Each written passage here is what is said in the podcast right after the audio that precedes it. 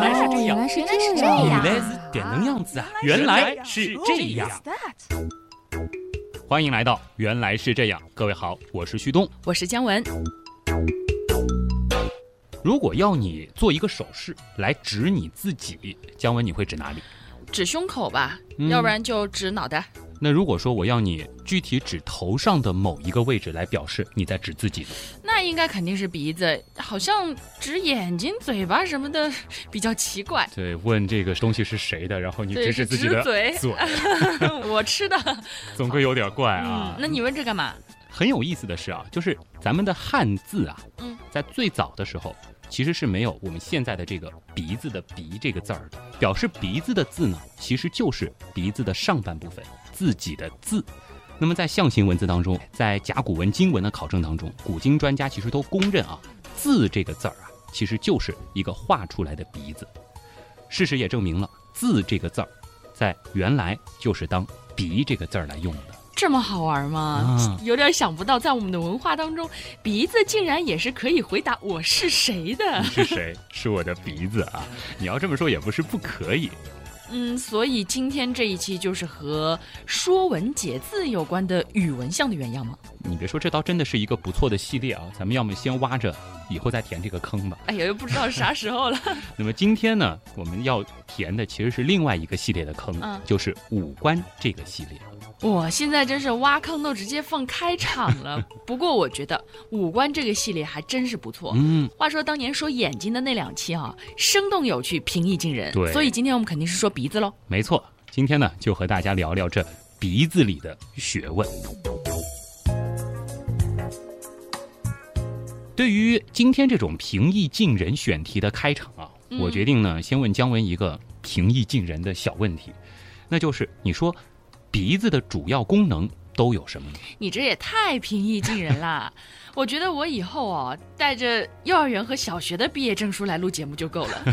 这还用问吗？鼻子就用来呼吸嘛，嗯，然后吸进有用的空气，排出没用的二氧化碳，嗯然后呢还要通过鼻子来实现这个嗅觉功能，对吧？对，有了嗅觉，我们才能闻到这个菜好不好吃，饭嗯香不香。其实我觉得对于吃货来说，这个功能真是非常非常重要。很重要，嗯是的。而且我记得在那个味道的秘密那期里吧，你也说过，好像很多我们以为是来自味觉的食物的味道，其实都是嗅觉。嗯，你记性很好啊！嗯咱们江女侠果然是三句不离吃啊。不过你刚才说的都没错，嗯而且呢，从表述上来看，这妥妥已经达到初中毕业的文化水平了啊。哎呦，谢谢老师夸奖。那如果让你再继续想一想，这鼻子还有没有其他的功能呢？我掐指一算，啊，照照镜子，嗯，还可以用来架眼镜。哎，呃这算是个功能啊。嗯，嗯其他还有什么我就不知道了。我继续回小学深造。其实呢，你刚才说的呼吸和嗅觉，它嗯的确就是鼻子最主要的两个功能。但是我们要说，鼻子其实还有其他很多的附加功能。哎，比如说我们想这样一个问题啊，咱们都知道，嘴巴其实也能用来呼吸，嗯，可为什么我们这样的生物还非得再演化出鼻子专门用来呼吸呢？有道理哎，明明可以直接让嘴巴就把这个呼吸的活儿给包了嘛。哎，感觉鼻子是不是有点多余？嗯，这个呢，其实就要说到术业有专攻的好处了啊。好比，虽然说我们现在的这个手机功能很强大，也能够拍照，但是为啥还有很多人专门会去买单反呢？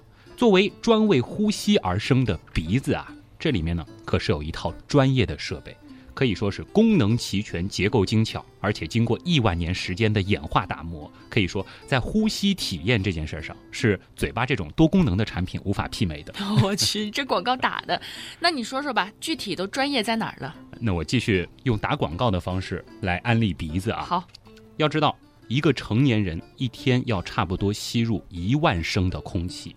那作为专为呼吸而生的鼻子呢，它在营造呼吸体验这件事儿上可谓是处处用心。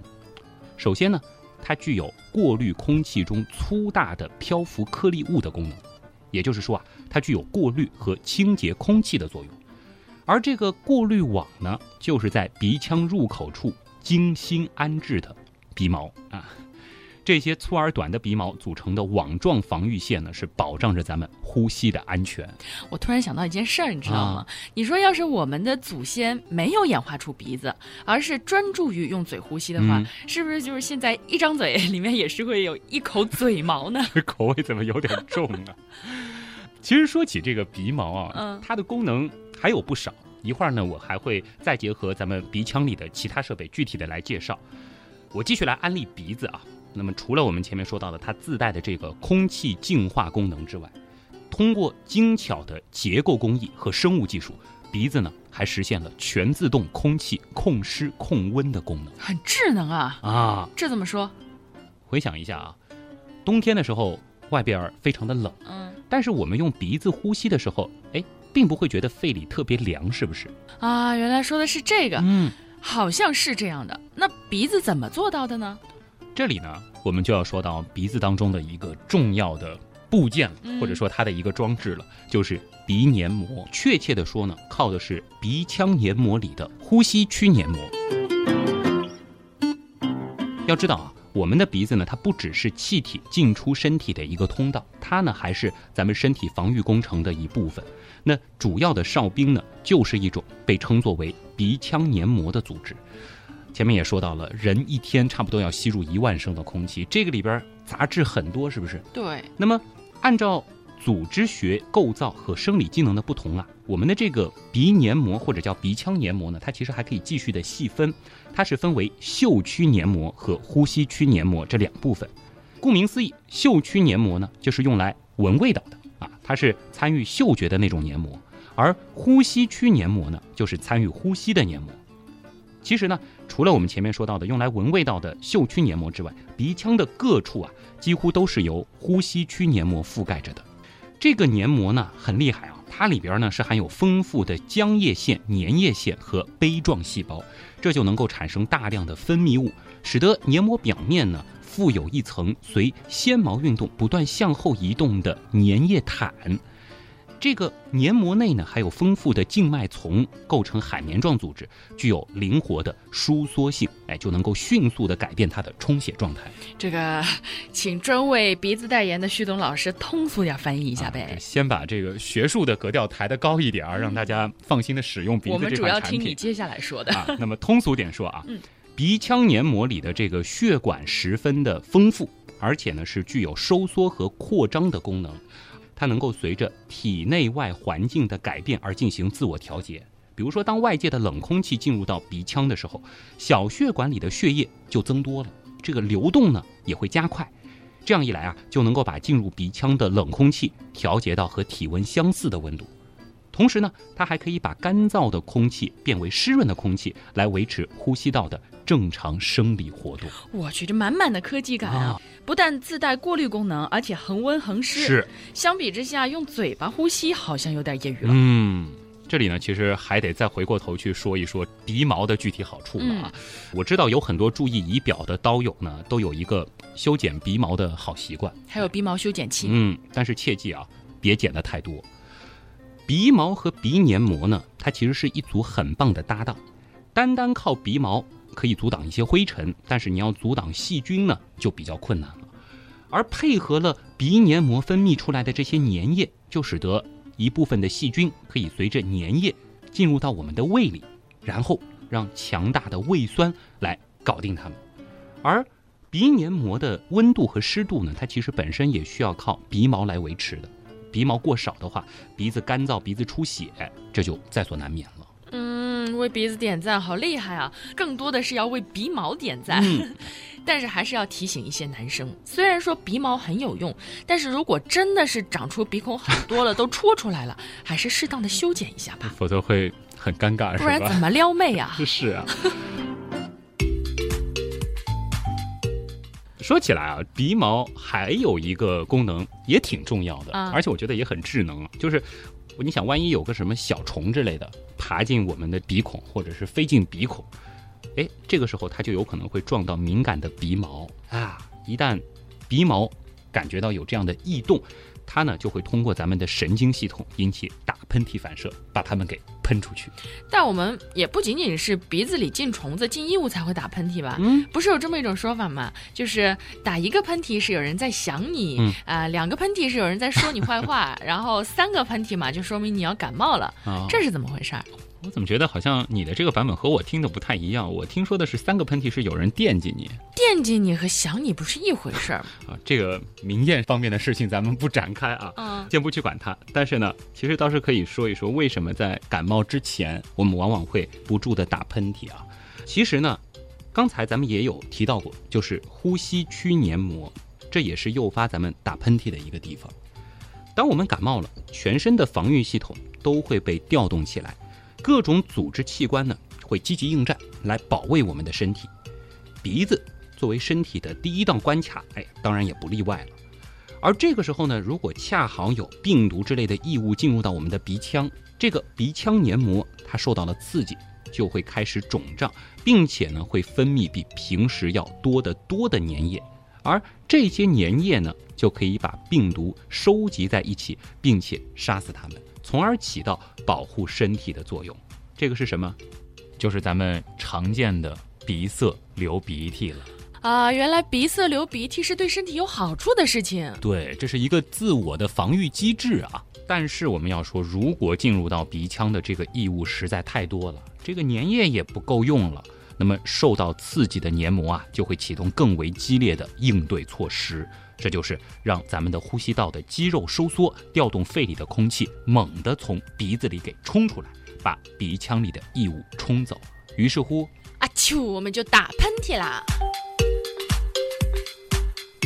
忽然想到，好像有的时候鼻涕如果特别多，打喷嚏可能还会顺带着吹出个泡泡什么的。哎呦我天呐，平时伪装的形象一下子都木有啦。哎，说到打喷嚏啊，有些人呢可能就会顾及到礼貌等问题，有了打喷嚏的这个冲动之后呢，还努力的忍着啊，把这个喷嚏给忍回去。其实这样呢，还挺不利于健康的。当我们想打喷嚏的时候，其实就已经证明我们的鼻腔已经快承受不住异物带来的压力了，必须及时的清扫出去，否则的话呢，这些异物。通过鼻腔进入气管，甚至肺部，有可能会给我们带来更大的危害。病了，真的就该宅在家里好好休息啊！至于礼貌什么的，病好了再说吧。记得你前面说了很多鼻子呼吸的好处，嗯我相信呢，大家都已经明白了鼻子的作用了。是，但是有时候我们可能就没有办法不用嘴呼吸啊，就嗯比如说感冒，对不对？对。那整个鼻子就完全不通气，特别难受，这是为什么呀？啊，就是你想谈的是为什么感冒会让我们鼻子如此的不通气？对啊，这个鼻塞为什么会那么严重啊？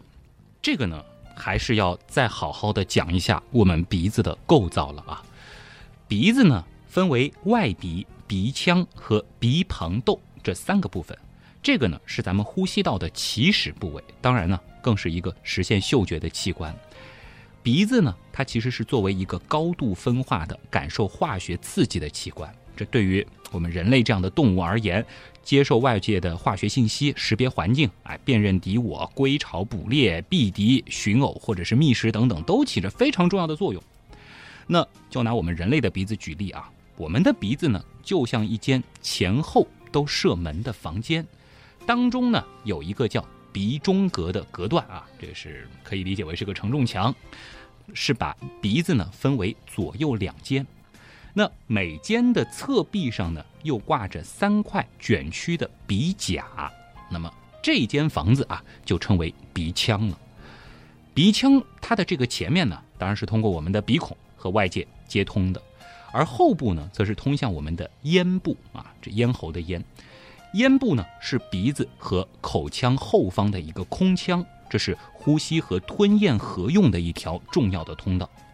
而当我们感冒的时候，前面说到的这个鼻黏膜会发炎、充血、肿胀，毛细血管会扩张，分泌物也会增多。这就好像是一个本来并不宽敞的通道里啊，你又堆满了东西，这个出入当然就不能通畅了啊，这就塞上了。这样一来呢，就使得气体的出入受到了障碍，鼻子自然也就不容易通气了。好吧，鼻子这个设备真是太专业了。我之前一直以为啊，这个感冒鼻塞是因为鼻涕太多堵住了，总想着嗯醒出来就好啦。但是有的时候却觉得，哎呀，醒出来了一堆，嗯，然后还是有点堵。那现在应该知道了啊，造成这个堵的原因还有很多，比如说鼻腔的充血。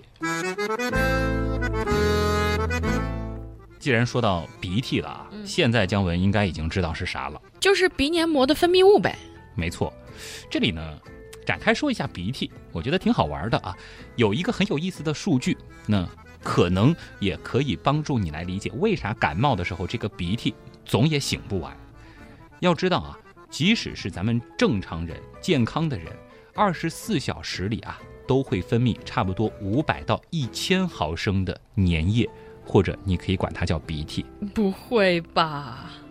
五百到一千毫升啊，这算下来也是一大瓶饮料了。哦，超大瓶的还是？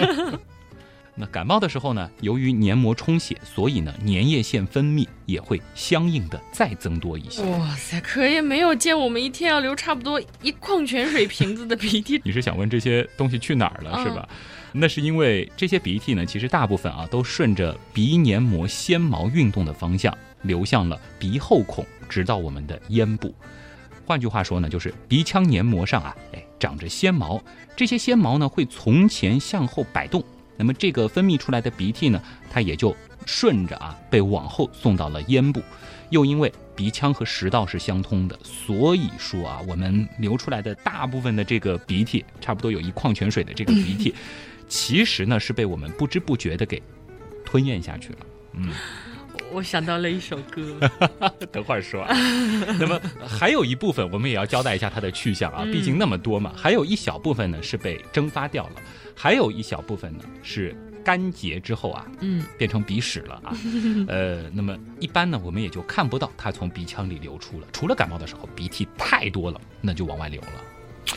那首歌是什么呢？唉，没什么，是我的心情。最怕空气忽然安静，被这个每天要喝下去的鼻涕的量给吓着了，而且是几大杯杯啊！哎，不过我跟你讲，站在一个嗯很理性的角度来讲，我终于知道为啥这个鼻炎跟咽炎经常同时发，好像有那么点道理，同时又觉得好像有那么一点牵强。话说这鼻黏膜为啥这么高产啊？感觉它也不是一个很大的器官啊。对啊，就这么一小块的区域，对吧？它为什么能产那么多的鼻涕或者叫粘液分泌物呢？其实呢，这也是我前面在说鼻黏膜的时候提到的，有一种细胞叫杯状细胞，杯子的杯啊。这个杯状细胞呢，它就能够制造出很多的粘蛋白啊，粘液的粘。这个粘蛋白啊，它被释放到细胞外头之后呢，有一个很强的能力，它可以大量的吸收水分。你要知道，这个体积能够膨胀六百倍。而杯状细胞一天呢，只需要制造一毫升的粘蛋白，其实呢，就足以满足鼻腔的正常需要了。哇塞，大量吸收水分，体积膨胀六百倍，这怎么有点耳熟呢？像什么东西的广告词啊？咱们不带歪啊，继续说回感冒。其实感冒的时候流鼻涕呢，是咱们人体的一种自然的清毒作用啊。吃药呢固然是可以暂时的缓解鼻塞等不适症状，但其实呢也是破坏了这样一种自然的机制。其实每次鼻塞的时候，除了很难受啊，我都会觉得咱们演化到现在这样真的是有道理的。专门演化出了两个鼻孔，你说是不是？你想啊，如果说不是非常严重的情况，那么在一个不通气的时候，还可以用另一个呼吸，至少临时的解决了一下这个问题嘛。哎呦。我感冒初期的时候就会想，哎，现在好歹还留着一个，这别另外一个最后也堵上了，那就难受死了啊！哎，其实我觉得你问了一个很有意思的问题啊，就是说，咱们有两个鼻孔，它是不是专门为这种不是很严重的感冒鼻塞而准备的呢？哎，换句话说，就是我们为什么要有两个鼻孔呢？这还用问吗？眼睛、耳朵、手不都是成双成对的吗？哎，对啊。对称确实是像咱们这样的动物的一个普遍特征，但是你想，嘴巴只有一张，这个舌头也只有一条啊，而鼻子，你看它也是在我们的中轴线上，是不是？那同样是处在中轴线上的鼻子，咱们为啥非要准备两个鼻孔？哎，非搞出这个鼻中隔，把鼻腔分为两间屋子？这样想来，这还真是个好问题。话说海豚好像就是只有一个鼻孔嘛，那你说说这两个鼻孔还给我们带来什么额外的好处了呢？我们先来看看其他的成双成对的感觉器官啊，它们的这种成双成对都带来了什么样的好处？比如说。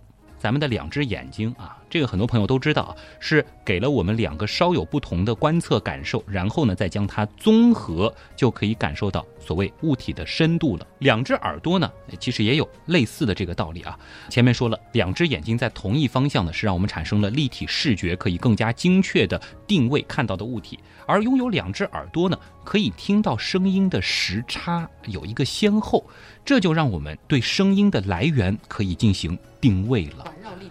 哎，是的。那么，换句话说，我们为什么要有两个鼻孔呢？我们又不能通过两个鼻孔闻到的差别来定位气味的来源。好像如果有一个大鼻孔也够用了。嗯。难不成还真被我前面说中了？为不太严重的感冒多个备用？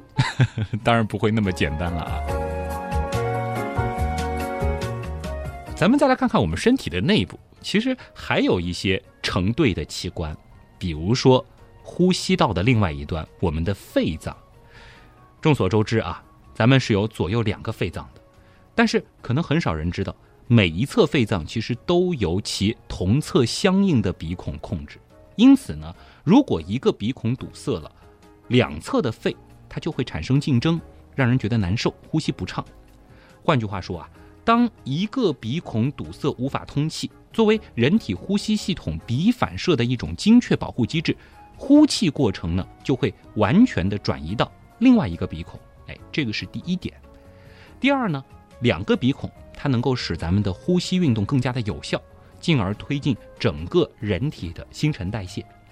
第三点呢，这两个鼻孔呼吸啊，它是轮班制的啊，他们会轮换休息。一个鼻孔工作的话，其实非常容易产生疲劳。有研究资料就显示啊，如果说只用一个鼻孔呼吸啊，你就一直堵上一个，然后用单个来呼吸，持续工作三个小时就会出现疲劳感。第四呢，就是两个鼻孔还有助于我们睡眠。在八小时以上的睡眠当中，如果我们保持一种睡姿不变，那由于重力的作用和站立相比是发生了变化，一侧的鼻孔呢通常就会闭塞，所以呢，这个鼻孔如果是成双的，就可以让我们睡得更加放松了。即使一个鼻孔暂时不通，哎，我们人体也能够轻松应对。这大体上跟我说的一个罢工之后另一个接替呼吸的重任也差不多呀。其实呢，两个鼻孔的作用好像还。远不止于此。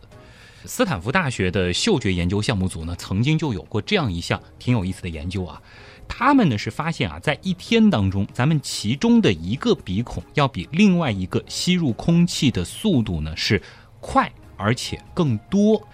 但是呢，在一天当中，这个具有统治地位的鼻孔它是会轮换交替的啊，不是说我们始终有一个主鼻孔，有一个辅鼻孔，他们是轮流上岗的。这个前面也说到了。更有意思的是什么呢？就是说，我们似乎就是分别需要有一个呼吸能力更好一些的鼻孔和一个呼吸能力没那么好的鼻孔。嗯，这怎么说？这个呢，又要和我们的嗅觉相关了。脑洞太大，休息一下。如果听节目不过瘾，大家也可以去咱们的微信订阅号里逛一逛啊。和节目有关的更多知识干货，每周节目的 BGM 歌单，还有趣味猜题闯关都在那里了。微信订阅号搜索“旭东刀科学”，旭是旭日的旭，东是山东竖着写，刀是唠叨的刀。其实你打“旭东刀科学”的拼音也是可以直接搜到的。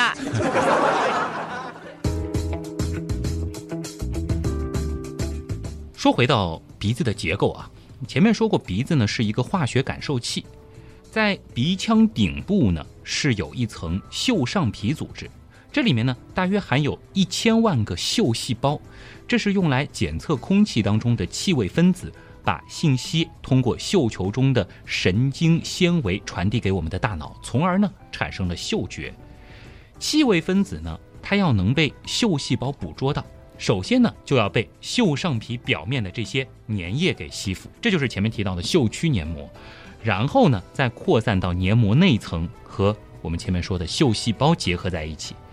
因为嗅上皮粘液吸收气味分子的速率啊，它是不同的。那么有些东西呢，咱们吸收的比较快，我们需要在前期被鼻子吸收之前，就快速的到达嗅觉感受器。那还有一些气味分子，我们吸收的呢就比较慢，它呢是需要一定的时间再到达嗅觉感受器的，而不是快速的直接就进入到我们的肺部。我们是需要分别两种流速的吸入的速度的。所以呢，有了两个鼻孔啊，我们就可以闻到更多的气味了。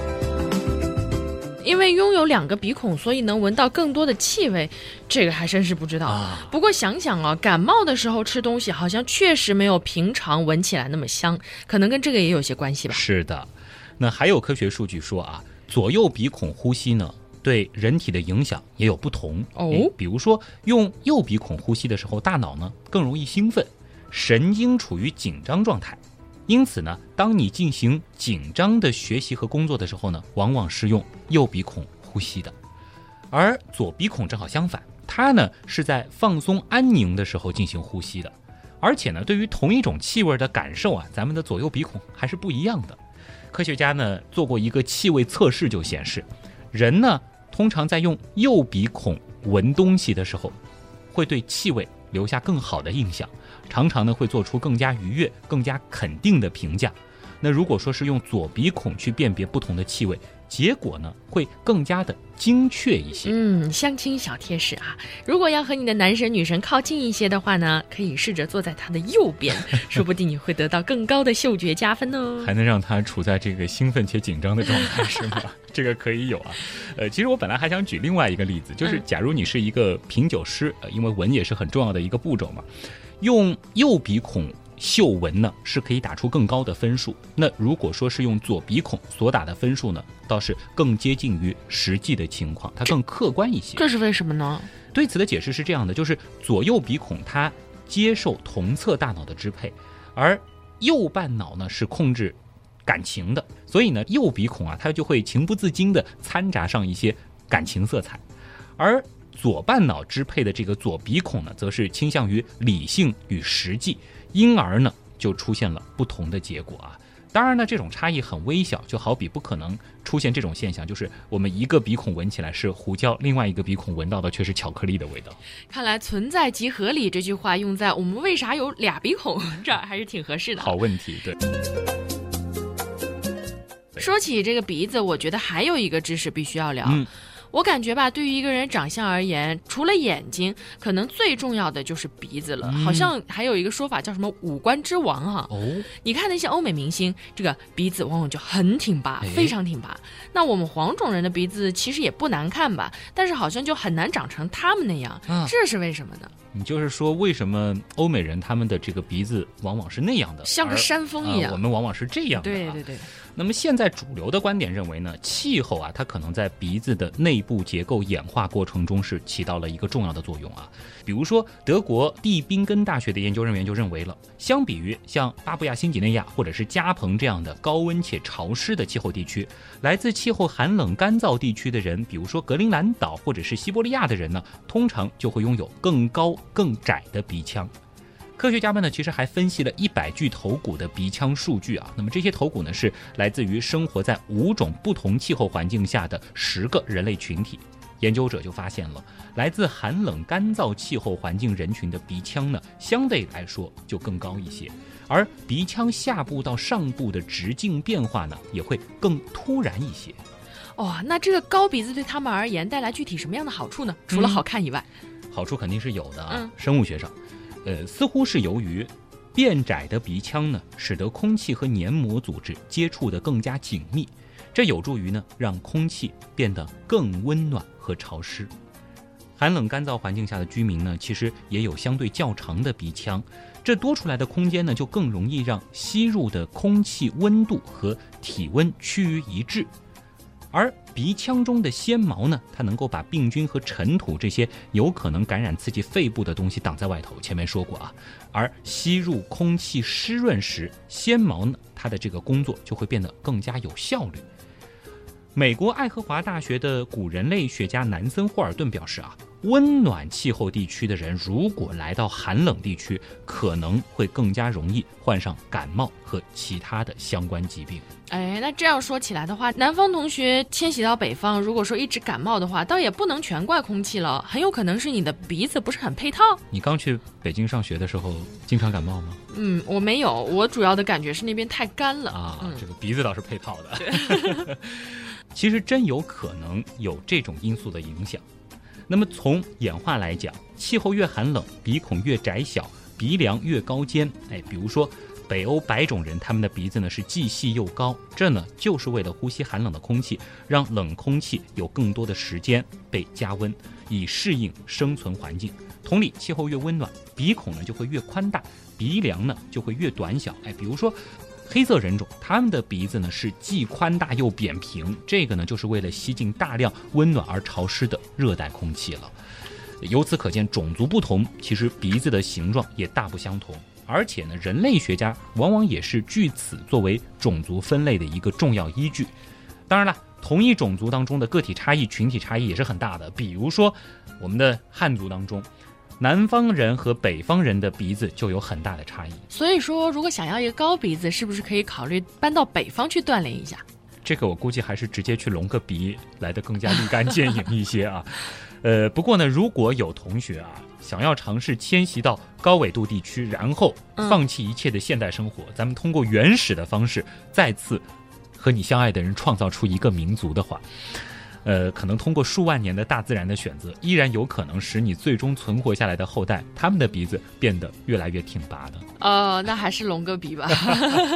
谁让现在的审美觉得高鼻子好看呢？你说这个如果不整容的话，多捏捏鼻梁，有没有可能让鼻子更挺一些啊？啊，我好像记得在中学的时候，有一些女生没事儿就捏这个鼻梁，就是希望能够让它越捏越挺。对，还有那种专门夹在鼻子上的呢。这个原理不细说了啊，只是在此奉劝那些爱美的朋友们啊，别为了鼻子做过多这样无谓的尝试，比如说这个什么捏鼻子、夹鼻夹什么的，因为你再怎么捏，咱们还是黄种人啊，不太可能长出白种人或者被你捏出白种人那样的鼻子，除非做手术。唉，好吧，谁让这是天生的呢？嗯，就好比说汪星人的鼻子就比我们地球人要灵得多，是不是？我们也没啥好羡慕的。哎。你忽然转到了一个很有意思的话题，你谈到了嗅觉的灵敏度。我们一直觉得我们人类的鼻子似乎没那么灵敏，对不对？尤其是和一些动物相比啊，比如说你刚刚提到的汪星人。可是我们的鼻子真有那么的糟糕吗？难道这也是个误区？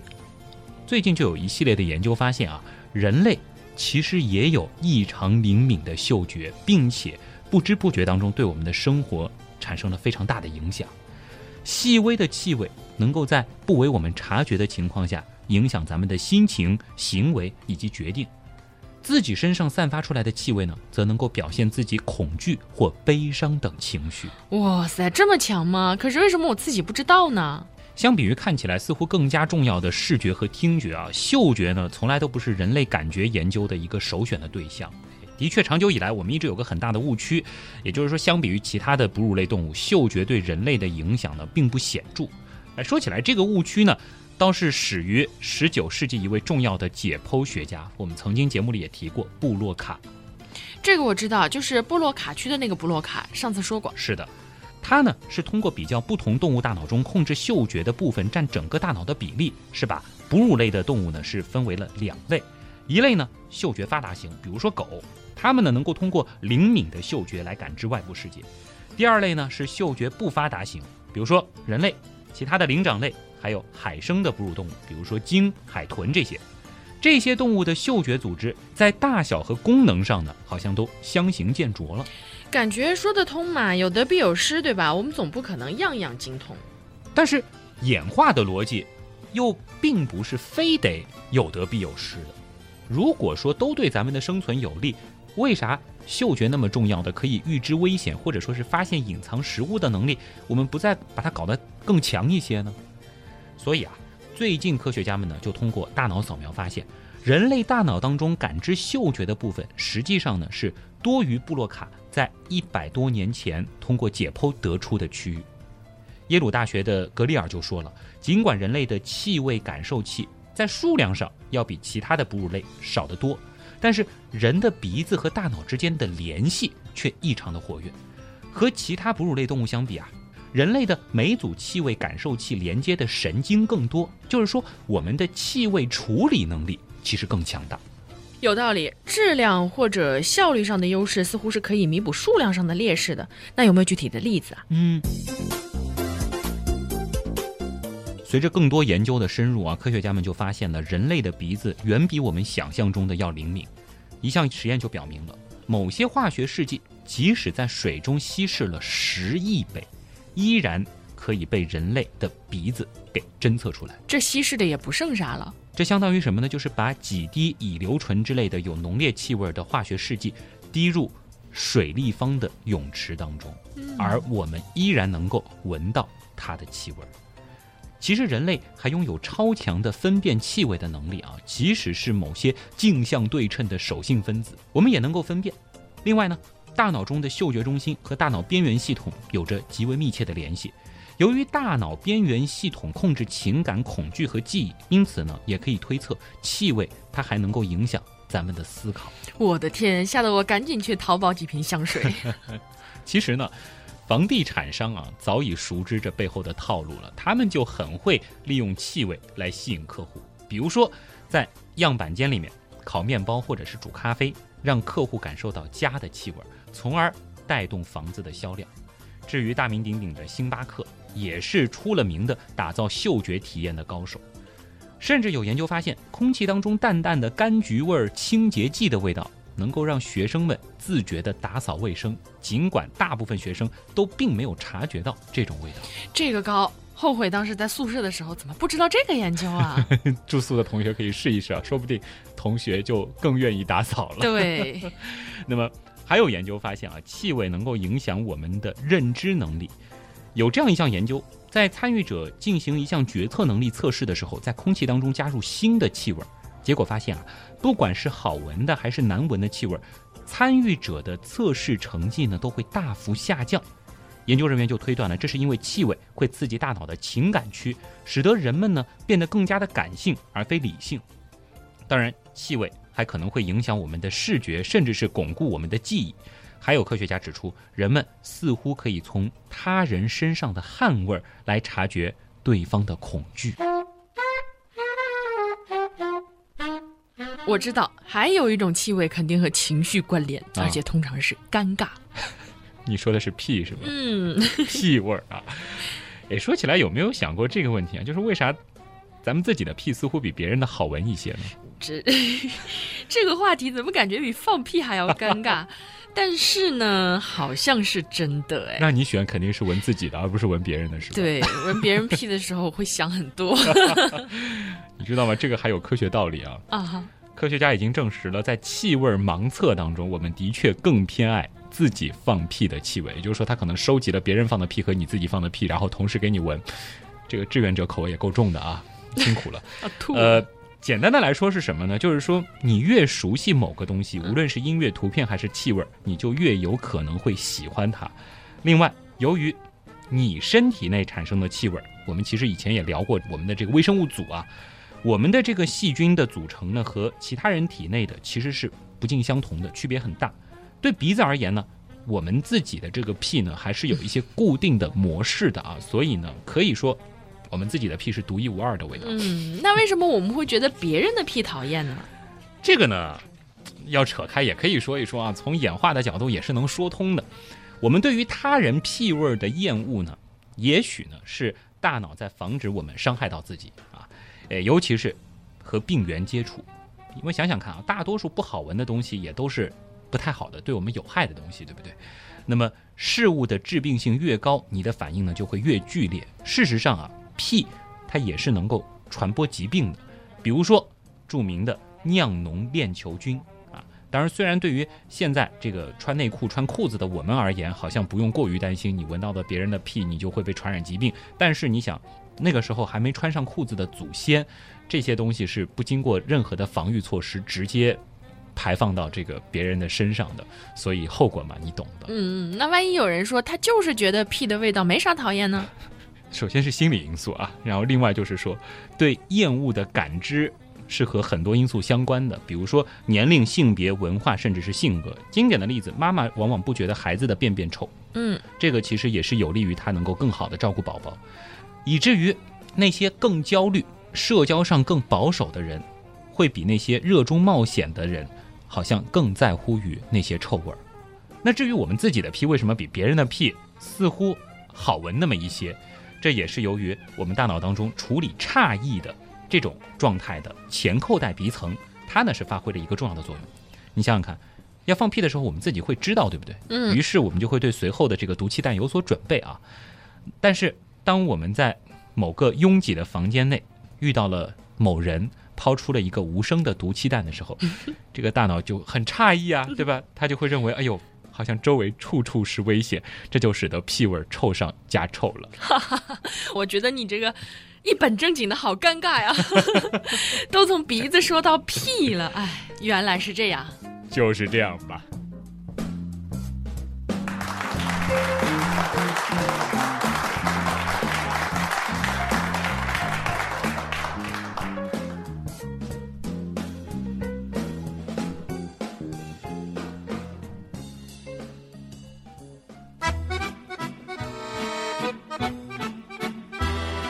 是不是好久没有那么通俗易懂的文案？太通俗易懂了，这个听着真高兴。就有一种原样早些年的状态啊。嗯。当然，五官系列其实也是在很早的时候就开启过。那个时候最早有味道的秘密，后面呢是眼睛。其实我们是分别说过舌头和眼睛。那么这次呢是补完了鼻子啊，但其实也牵扯出了更多的以后可能会涉及的内容，比如说耳朵。嗯。比如说，我们说嘴巴里面它本身除了舌头以外，还有其他的构建，这都是五官这个系列可以涉足的。另外就是今天其实我们还谈到了嗅觉，这个虽然和鼻子相关，但它更多的是和大脑相关。而在大脑这个系列当中，我们其实也聊过了眼睛，也聊过了语言，而我们大脑是如何来分辨气味的，这个本身又是一个。很大的关于脑科学的坑了。什么时候可以做一期关于屁的？你要延展，我觉得也能讲很多啊。反正那么多的坑待填吧。今天这个系列呢，我们要感谢一位，其实曾经也出现在过原样当中的我们的文案作者啊，呃，同时也是咱们图文组的组长飞扬同学啊。其实给我的这个文案呢是鼻子加上嘴巴。那我今天呢是把鼻子的部分单列出来，然后进行了一些扩充啊，其实主要是加了后半部分的这个屁的知识，还有一些这个嗅觉方面的。主要加了一些你自己感兴趣的知识，就是让这个节目的这个口味可以更加的酸爽一些啊。呃，除此之外呢，我觉得这个还是非常接地气的啊。那我感觉这个好像听到了下期预告啊。呃，先卖个关子啊。但是呢，这个系列我们反正是放在这儿了，而且呢，已经有比较完整的这个文案了。觉得这种老少皆宜的平易近人的话题呢，呃，应该还是大家喜闻乐见的吧？啊，大家敬请期待。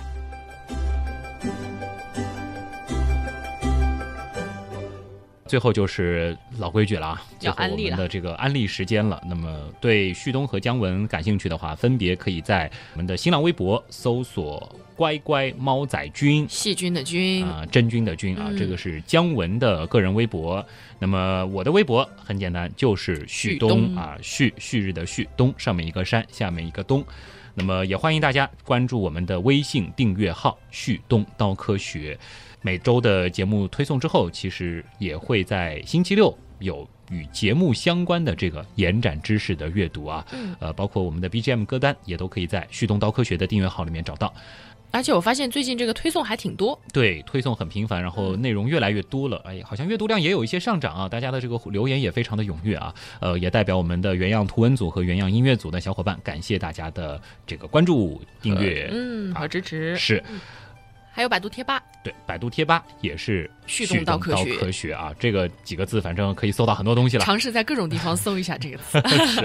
那么最后呢，就是欢迎大家加入我们的社区啊，原样刀友会 QQ 群，对，是吧？嗯。这一次呢，我们不具体让大家加某一个群了，因为就在我们录节目的这个档口，原样刀友会的第六群开阳也满了，这个两千人的群正式迎来了第两千位刀友。哇！但是我们不急着开新群，因为经过几次的这个就是人员的这个流动，我们现在在元阳刀友会的织女、比邻以及北极大角，其实加在一块儿呢，也是空出了差不多有四五百个名额啊。那么欢迎大家选你比较喜欢的群去加入，这些老群重新开放。而在这几个老群接纳完了新刀友之后呢，我们的第七群可能会在。五月的前夕正式开放，还是要开新群哦。啊，总之还是欢迎大家加入到我们的原样刀友会，不管是哪一个群，其实都是温馨和谐、充满着有趣的刀友。原样刀友会在 QQ 群直接搜这五个字，应该能够搜出很多我们的群。但是官方群只有天狼、北极、大角、织女、比邻和开阳这六个群，大家别加错了。好，好了，那么以上就是今天的原来是这样。我是徐东，我是姜文。代表本次节目的撰稿人飞扬，感谢各位的收听。那也感谢所有通过打赏、文案或者是参与志愿组等方式给我们提供过帮助的所有的朋友们。原样的发展真的离不开你们，咱们下周再见，拜拜。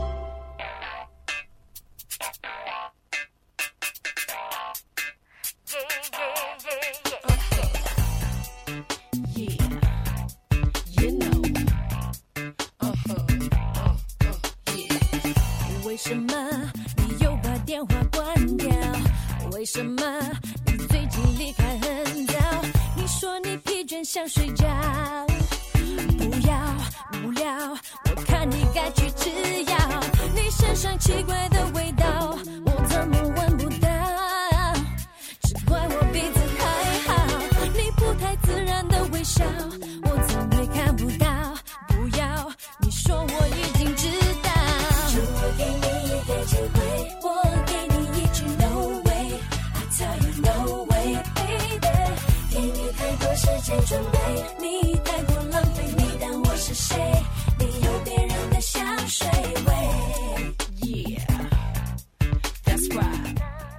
我们一直觉得我们的鼻子似乎没那么灵敏，对不对？我一直觉得我鼻子灵敏。好尴尬，你让我怎么接？哎，说起来录的时候，我倒没觉得姜文的这一段话有什么问题。不过现在结合李玟的这首歌，嗯，信息量好像有点大哦。